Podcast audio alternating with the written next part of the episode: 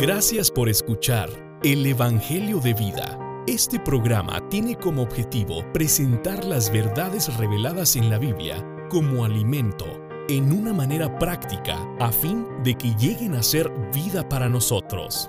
Nos pueden contactar a través de nuestra página de internet www.elevangeliodevida.com. Esperamos que se comuniquen con nosotros y que Dios les bendiga. Buenos días otra vez, queridos hermanos. Es viernes, día que venimos a este lugar de transmisión de Radio Victoria. Esperamos que todos los que nos están escuchando puedan recibir una bendición a través de hablar esta palabra maravillosa que es la palabra de Dios.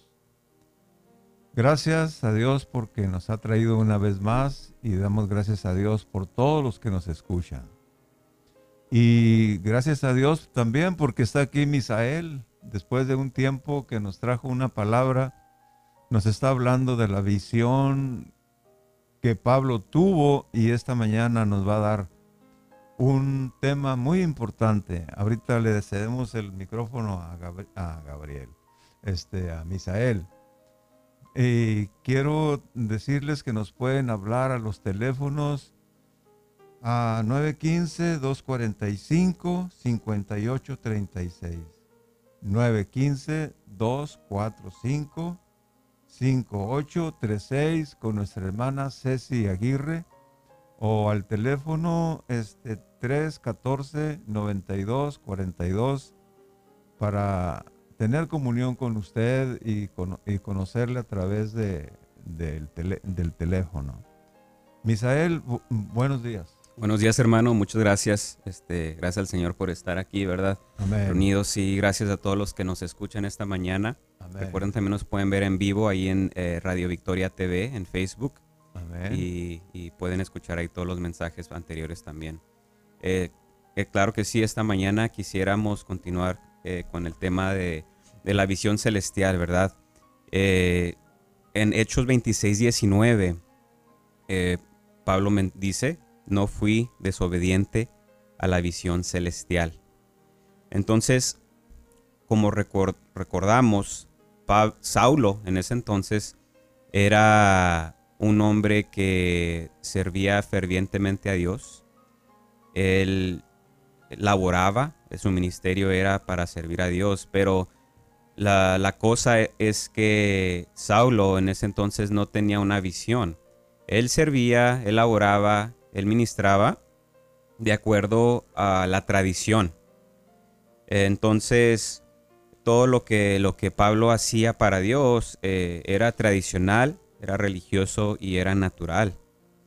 Pero cuando a Pablo se le fue revelada esta visión celestial, Pablo dio un giro completo eh, en cuanto a la manera en que él llevaba a cabo su servicio, su labor y su ministerio. Entonces, Pablo, Pablo giró de la tradición a, una visión. Después de haber recibido este, eh, la revelación divina, eh, Pablo era, ya dejó de ser Saulo y llegó a ser Pablo. Entonces, una de las primeras cosas que, Pablo pudo ver, hermano, es la visión de Cristo. Cuando Pablo fue derrumbado, ya estaba cabalgando y, se cayó y, se, le, se le reveló aquel Cristo. Eh, Pablo eh, vio la persona de Cristo, se le fue revelado. Entonces, tenemos, este, quisiera tocar algunos, algunos eh, puntos acerca de qué es lo que Pablo alcanzó a ver a ver en cuanto a Cristo. Primeramente, eh, Colosenses 2.9 nos dice que porque en Él habita toda la plenitud de la deidad. Entonces esto significa que en Cristo está corporificado el, Dios triuno. Ahí está todos los tres. Eh, Cristo es el centro del plan de Dios. Todo, todo este, eh, se lleva a cabo alrededor de, de Cristo como el centro. Entonces, por esa razón, Cristo debe también tener el primer lugar en todas las cosas. Y cuando nosotros llegamos a ver esta persona preciosa de Cristo. Cristo se nos es revelado. Eh, y, sucede algo en nuestro vivir, en nuestra vida cristiana, hermano. Eh, Cristo llega a ser la, esencia, la sustancia de, nuestro andar, de nuestro andar diario como cristianos, y llega a ser nuestra realidad eh, en, cuanto a nuestra obra, en cuanto a nuestro servicio y en cuanto a nuestro ministerio. Entonces, hasta cierto punto, no estamos a esa, a, ese, a, ese, a esa medida todavía, pero podemos experimentar hasta cierta medida lo que Pablo menciona en Gálatas, que eh, ya, ya, no, ya no vivo yo, más vive Cristo en mí. Entonces esta, esta fue la experiencia de Pablo al poder ver eh, la, la, revelación de lo que la persona de Cristo es. Entonces, de una vez que hemos visto a la persona de Cristo, eh, algo, algo, algo maravilloso sucede, hermano. Este, llegamos a un punto donde podemos, podemos ver la iglesia, lo que es la iglesia. Y esto lo vemos perfectamente en, ah, Mateo 16, 18, ¿verdad? Cuando, cuando Jesús le, pregunta a Pedro. ¿Qué, le pregunta a Pedro, hermano? Eh, el Señor dice, ¿quién dicen los hombres que es el Hijo del Hombre? Ajá, y que, y que responde, Eres el, es el Cristo. Sí, después de que los apóstoles dijeron algunos nombres y todo, Pedro dice, tú eres el Cristo. Entonces, Cristo, no podemos recibir la revelación de quién es Cristo si el Padre no nos da la revelación de Cristo. ¿No, hermano? Así es, así es. Así es. Entonces, el Padre le reveló a Pedro Cristo. Y ya cuando el Señor vio que lo que había visto Pedro, entonces, ¿qué, le dijo? Le, reveló su iglesia, le reveló la intención de que él iba a edificar su iglesia. Entonces es lo que sucedió con Pablo. Ya una vez teniendo la visión de Cristo, Pablo pudo ver la iglesia, ¿verdad? Entonces, eh, les, les voy a dar un, un ejemplo de qué es esto de, una visión. Porque muchos, muchos nos podemos engañar, eh, lo digo por lo personal, de saber mucho acerca de algo y, creemos conocer lo que es, mas sin embargo nunca lo hemos experimentado, nunca lo hemos llevado a cabo. Entonces no, no es, es, meramente conocimiento. Eh, hay una condición médica que se llama daltonismo y eh, es una condición de los ojos que no les permite ver a ciertas personas que padecen esa condición eh, ver ciertos tonos de color o de plano colores en general. Entonces, a una persona que, es daltónica, le, puede, le puedes explicar, mira, el verde, los árboles son verdes, eh, las hojas son verdes y el verde es así, es asá, eh, el rojo, eh, nuestra sangre es color roja. le puedes dar explicaciones de todo tipo de ejemplos de qué es de qué color y cómo es ese color, pero esa persona nunca va a saber qué son los colores. Más sin embargo existen unos, unos lentes que ayudan a ciertos este, tipos de personas daltónicas, dependiendo del, grado de su, de su, enfermedad, que les permite ver color. Entonces, cuando esa persona se pone esos lentes y por primera vez ve los colores realmente, o sea, los, por sus propios ojos los ve como son, eso es tener una visión de los colores.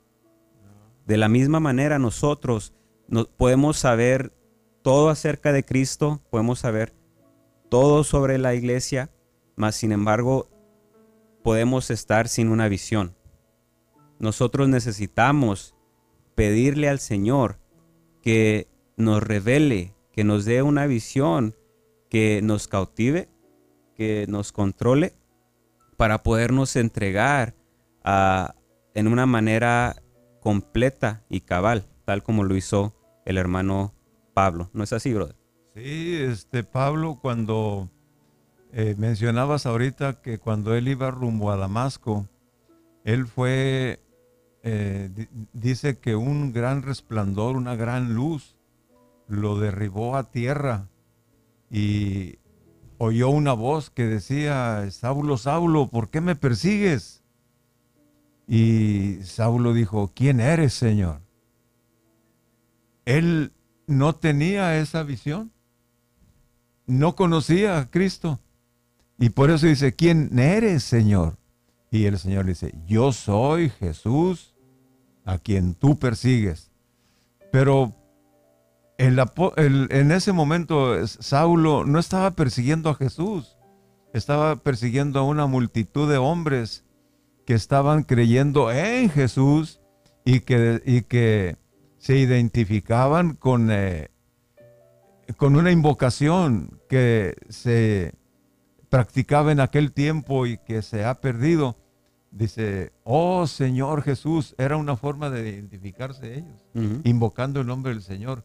Pero en fin, este, eh, Saulo de Tarso en ese momento, cuando dice, yo soy Jesús a quien tú persigues,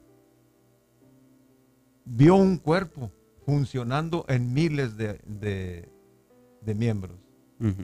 Así es. Y de hecho, pues es cuando Pablo también pudo, haber, pudo ver la iglesia, ¿verdad?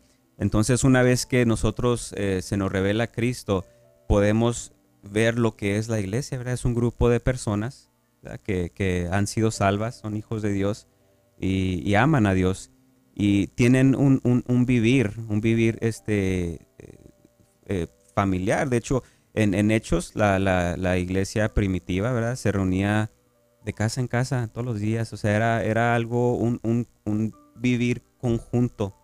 Eh, y eso es la iglesia.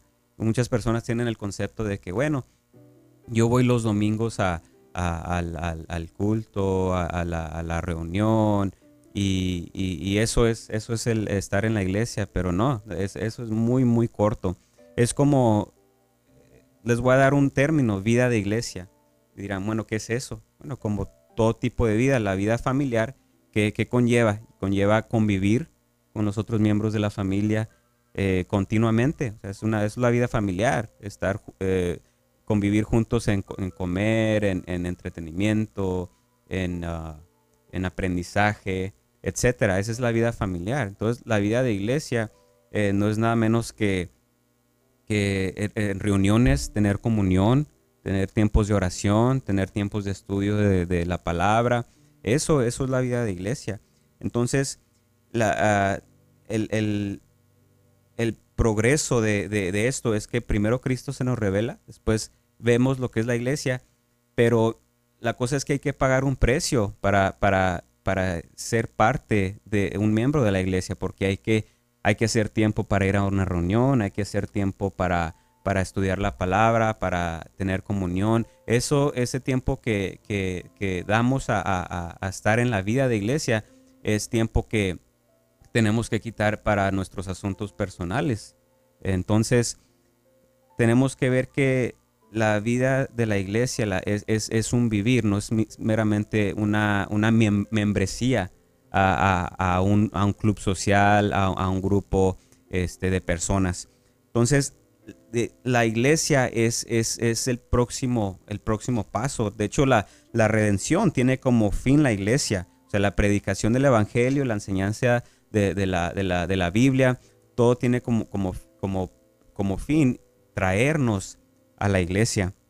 Pero muchos, muchas personas podrían decir, bueno, este, ya nos has hablado de, de Cristo, de, la iglesia, pero el enfoque de esta mañana, hermanos, es la visión del cuerpo. La revelación del cuerpo de Cristo es de lo que quisiera enfocarme. Pero quería darles este preámbulo de cómo es que se llega a obtener tal revelación del cuerpo de Cristo. Y muchos dirán, bueno, ¿qué es esto del cuerpo de Cristo? Si he escuchado, pero el tema del cuerpo de Cristo y también de la iglesia es, es un tema que no se aborda muy, muy seguido porque, porque es cuando llegamos a tocar el asunto de la iglesia y tocar el asunto del cuerpo, eh, no es muy agradable para, para, para nosotros, para nuestro ser natural, para nuestro yo, porque requiere que neguemos la vida de nuestra alma, ¿verdad? Como dijo el Señor, el que quiera, este, el que quiera guardar Su, su, vida, este, la perderá. La perderá. Pero el que la pierda por causa de mí, la hallará. Que dijo, el que quiera seguir, eh, seguir en pos de mí, nieguese a sí mismo, tome, su, cruz, y, sígame. Entonces, esa es una de las razones por las que no se toca mucho este asunto, porque, bueno, este, si eres salvo, vienes a Cristo, eh, conoces lo que es la iglesia, pero pues vas los, los domingos y tal vez vas a lo mejor a otra reunión entre semana y ya, o sea, nomás vas, haces acto de presencia y ya. Pero les voy a explicar la diferencia entre la iglesia y, y el cuerpo. Ok. Si, si estás en el cuerpo, estás en la iglesia. Pero si estás en la iglesia, no quiere decir que eres parte del cuerpo. Porque cuando eres parte del cuerpo, significa que has sido edificado. Si no has sido edificado, no, no puedes estar, no, puedes estar en el parte del cuerpo. Un ejemplo, eh, cuando vemos muchas veces una, una obra de construcción, antes de que empiecen esa obra, está ahí el terreno, está, está bardeado, cerca, tienen un, cerco alrededor, y vemos cuando llevan los, los materiales, o sea, son montones de, de ya sea ladrillos, de, de, madera, y están nada más ahí acomodados, listos para trabajarse. Cuando nosotros venimos a la iglesia, así somos. Somos un material que fuimos traídos para formar parte de, un edificio. Y en este caso, el cuerpo de Cristo es un edificio que se está llevando a cabo. O sea, la construcción actualmente se está llevando a cabo, no se ha terminado. Entonces, cuando venimos a la iglesia somos ese material, pero simplemente estamos ahí. No es hasta que ese material es físicamente usado, es que es usado para la edificación.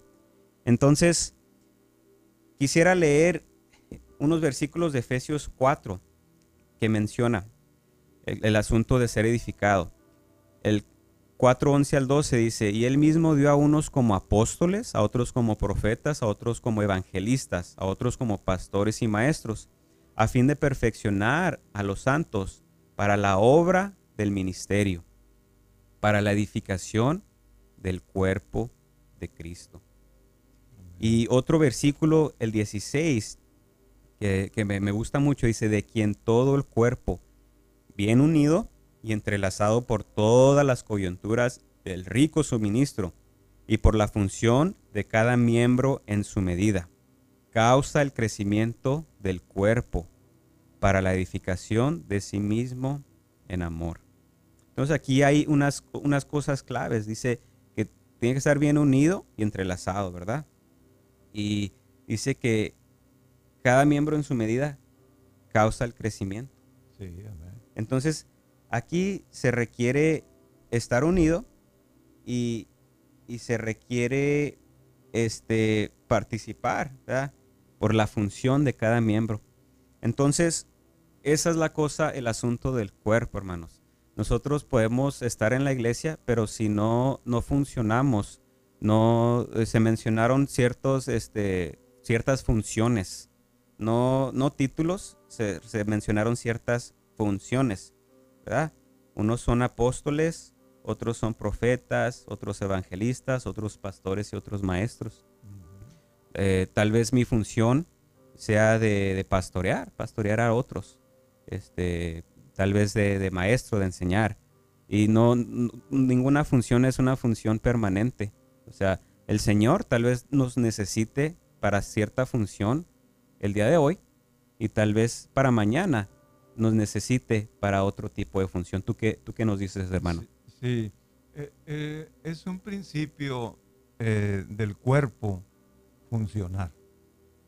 Es todos nosotros como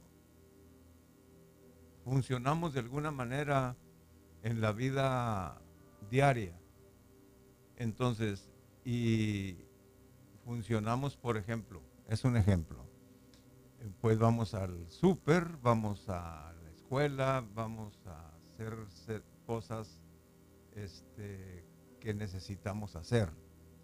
Pero en el cuerpo, que es, eh, hablando de Cristo, debemos saber que somos miembros de un cuerpo y que, es, y que ese cuerpo tiene una función celestial, divina, en la cual nosotros podemos participar como miembros.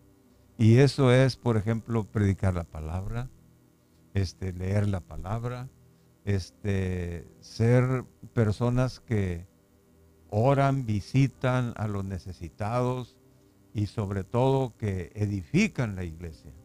Así es. E, edificar la iglesia es, es el fin, es, es la meta. Porque cuando se edifica la iglesia, se edifica el cuerpo. Entonces, les voy a decir una cosa, hermanos. El, el obstáculo número uno que lucha continuamente en contra de la edificación del cuerpo es, es, el yo. Anteriormente hablamos del yo. Es, viene siendo nuestro hombre natural, nuestro ser caído. Cuando Adán y Eva cayeron en Génesis, comieron del fruto prohibido, no solamente desobedecieron a Dios, sino que fue introducido en ellos eh, un, elemento pecaminoso. Eh, vimos cómo, cómo, Satanás engañó a Eva, ¿verdad? introduciendo un pensamiento este, satánico, maligno. Eh, y por ahí entró, por ahí entró la cosa. Entonces, todo, todo el, el, el, cuerpo llegó a ser carne, ¿verdad? Y nuestra, el alma del hombre, eh, la mente, voluntad y emociones fueron este, corrompidas. Entonces, ahí llegó a ser el yo.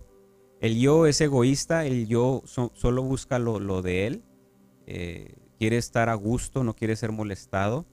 Y esa es la, razón número uno por la cual la edificación del cuerpo de Cristo es, es detenida o hasta cierto punto es, eh, eh, va más, más despacio. ¿verdad? Entonces, nuestro yo estorba incluso la visión del cuerpo y nuestra práctica de la vida del cuerpo. Entonces podemos ir a todas las reuniones, ¿verdad? Eh, pero hay que hacernos esta pregunta. ¿Estamos siendo conjuntamente edificados? Mm. Este, ¿Usted está relacionándose y entrelazándose con los demás miembros del cuerpo? Es algo muy importante que debemos de, preguntarnos. Porque si no, si no estamos siendo edificados entonces nos estamos perdiendo de la, de la edificación del cuerpo, hermano. Entonces les mencionaba, les di un ejemplo de un edificio, una construcción. Eh, hagan de cuenta que nuestro, nuestro ser, nuestro yo, la persona de Misael, es un tronco natural. Eh, tiene corteza, tiene asperezas, tiene, tiene picos, está pandeado. Entonces, cuando yo renuncio a mi yo por la edificación del cuerpo, algo sucede. La corteza es quitada, eh, la, madera es cortada a cierto tamaño, cierta manera que se necesita para la edificación. Entonces es un proceso eh, que nos lastima nuestro yo, nos duele, porque como mencioné anteriormente, nuestro yo está muy a gusto, no le gusta ser molestado. Eh, Tal vez tengamos una situación con un hermano que, no me cae bien ese hermano. No me gusta cómo, como habla, no me gusta cómo se viste. Y, muchas veces no vamos a las reuniones por causa de ese hermano. Entonces nos estamos guardando, estamos poniendo una barrera y, estamos deteniendo la edificación del cuerpo de Cristo eh, en cuanto a lo que yo puedo aportar. Pero si nosotros somos aquellos que que decimos, bueno, Señor, sabes que este hermano no lo aguanto, no lo trago, pero Señor, me vuelvo a ti, me torno a ti. Este, ¿qué hago, Señor? Muchas veces tenemos que decirle, Señor, ¿qué hago? Y el Señor nos dará la manera. A lo mejor eh, lo que necesito es tener más comunión con mi hermano. Es lo que se necesita. Y cuando eso sucede, cuando e, eso es vencido, eh, edificación ocurre. Somos un material ahora sí ya cortado, apto para la edificación. Eh, muchas veces un, puedo, tener un yo dominante que, me gusta este, mandar a los demás Y, eso impide que yo tenga comunión con otros hermanos. Más si me, yo me, niego la vida de mi alma y soy restringido, no por mi propia voluntad, sino por mi espíritu, entonces ahí hay edificación. ¿Verdad? Entonces, somos edificados.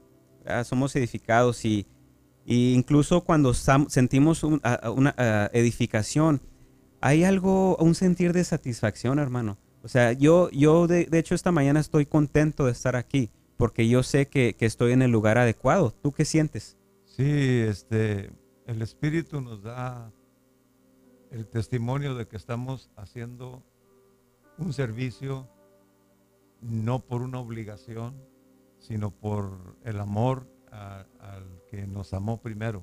Así es. Y, y así como el Señor nos ama, hay muchos eh, a los cuales el Señor también ama. Y que nosotros debemos negar nuestro yo y aunque esa persona no sea eh, de nuestro agrado, como tú dices, tenemos que empezar a tener comunión, conocernos, para podernos identificar y para podernos edificar mutuamente. Así es. Y de hecho, cuando cuando percibimos, cuando sentimos eh, este, edificación. Nosotros lo, podemos notar después de un tiempo que ya, ya no nos gustan ciertas cosas, ya cosas que hacíamos, que practicábamos antes, ya, ya no nos, nos, nos llaman la atención. Entonces, este, quisiera, quisiera usar un, término, ¿verdad? Este, de somos arruinados. ¿Y cómo de, bueno, cómo arruinados? Cuando, cuando somos edificados en el cuerpo y, encontramos nuestra función en el cuerpo, vemos que eso es lo que necesitamos. Entonces, ya ciertas cosas que hacíamos antes, ya, ya no las, ya no, no, las podemos hacer no porque no, no, se nos permite, sino porque ya no nos llaman la atención. Entonces, para nuestra vida natural, somos entre comillas arruinados, porque ya, ya fuimos cortados a cierta medida y ya no servimos para nada más. Es como ese, ese pedazo de, material. Ya cuando es cortado para usarse en cierto lugar del edificio, ya, ya no sirve para, para, otro, otro edificio porque fue cortado a, la medida exacta para ese lugar donde se necesita, necesitaba poner. Entonces, eh, muchos, eh, muchos hermanos tienen ese temor, ¿verdad? De, ser arruinados, de, de, ya no, ah, como, como la esposa de Lot, ¿verdad? Ella deseaba, ¿no? no que, quería, quería, por eso volteó, porque ella todavía extrañaba, le podía salirse de, esa ciudad. Entonces, de la misma manera, nosotros eh, debemos de perder todo temor, Señor, aquí estoy y, cuando amamos al Señor, en realidad ni siquiera tenemos temor. La, cosa es, es abrirnos a la edificación para que esto suceda. Eh, quisiera mencionar que, que, de hecho hay, hay, ah, hay muchos eh, muchos cristianos, ¿verdad? Que, que andan, andan ambulando de por aquí y por allá. Eh, se juntan con una, una denominación, luego con otra, con otro grupo religioso, porque no, no se hallan. Pero no es que no se hallen, es que ellos prefieren guardarse, proteger su, su, yo, proteger su ser natural. Entonces cuando sucede algo que, que no les parece, que no les gusta, ay, aquí, aquí no, mejor voy a buscar otro lugar porque no estoy a gusto. Es que les voy a decir, nunca van a estar a gustos porque siempre nuestro yo va a ser tratado, siempre va a ser eh, eh, aniquilado. Y eso nos va a doler. Y rápidamente, hermanos, quisiera tocar un par de versículos que, que lleva, que menciona algo acerca de esto. Dice Oseas 7:8, dice, Efraín se ha mezclado con los demás pueblos Efraín fue torta no volteada. Entonces esto significa que muchas veces nosotros podemos estar bien cosidos de, un lado. Podemos ser muy buenos este, predicadores este, para hablar eh, eh, eh, y para otra cosa, no, no nos gusta. O sea, estamos muy cocidos de un lado, pero del otro lado estamos crudos. Entonces cuando empieza a sentirse poquito calor en el otro lado crudo y no nos gusta, mejor nos vamos a otro lado. Pero ese no es el punto. El punto es ser edificados. Entonces necesitamos, para ser, para ser edificados necesitamos abrirnos. Necesitamos sacar a la luz eh, nuestra verdadera condición y la única manera en que se hace eso es teniendo comunión. Si yo no tengo comunión con mi, con mi hermano, con los hermanos, eh, nunca me voy a abrir a ellos, nunca se va a dar la oportunidad de que mi condición natural sea quebrantada. Entonces necesitamos siempre estar abiertos a la comunión en el cuerpo. ¿No es así, hermano? Sí, amén. Siempre debemos estar abiertos a la comunión y sobre todo al Espíritu que nos redarguye y nos enseña, eh, al redarguirnos, nos está enseñando y nos está educando para ser aquellos que de veras funcionan de acuerdo a lo que el Espíritu quiere de nosotros. Así es. Entonces recordemos, hermanos, por medio del cuerpo es que el propósito de Dios será cumplido. Cristo será expresado y el enemigo será derrotado. Que todos podamos tener la visión del cuerpo y que seamos cautivados por ellas para podernos entregar. Hermano. Amén. Pues ah, les damos gracias por su atención y los esperamos el próximo viernes en este lugar otra vez. Amén, hermanos. Recuerden que pueden ver nuestros programas ahí en Radio Victoria TV e incluso nos pueden encontrar como el Evangelio de Vida en, uh, en uh, Spotify y Apple Podcast, Google Podcast. Muchas gracias, que Dios los bendiga y nos vemos próximamente. Gracias por escuchar el Evangelio de Vida. Este programa tiene como objetivo presentar las verdades reveladas en la Biblia como alimento en una manera práctica a fin de que lleguen a ser vida para nosotros. Nos pueden contactar a través de nuestra página de internet www.elevangeliodevida.com. Esperamos que se comuniquen con nosotros y que Dios les bendiga.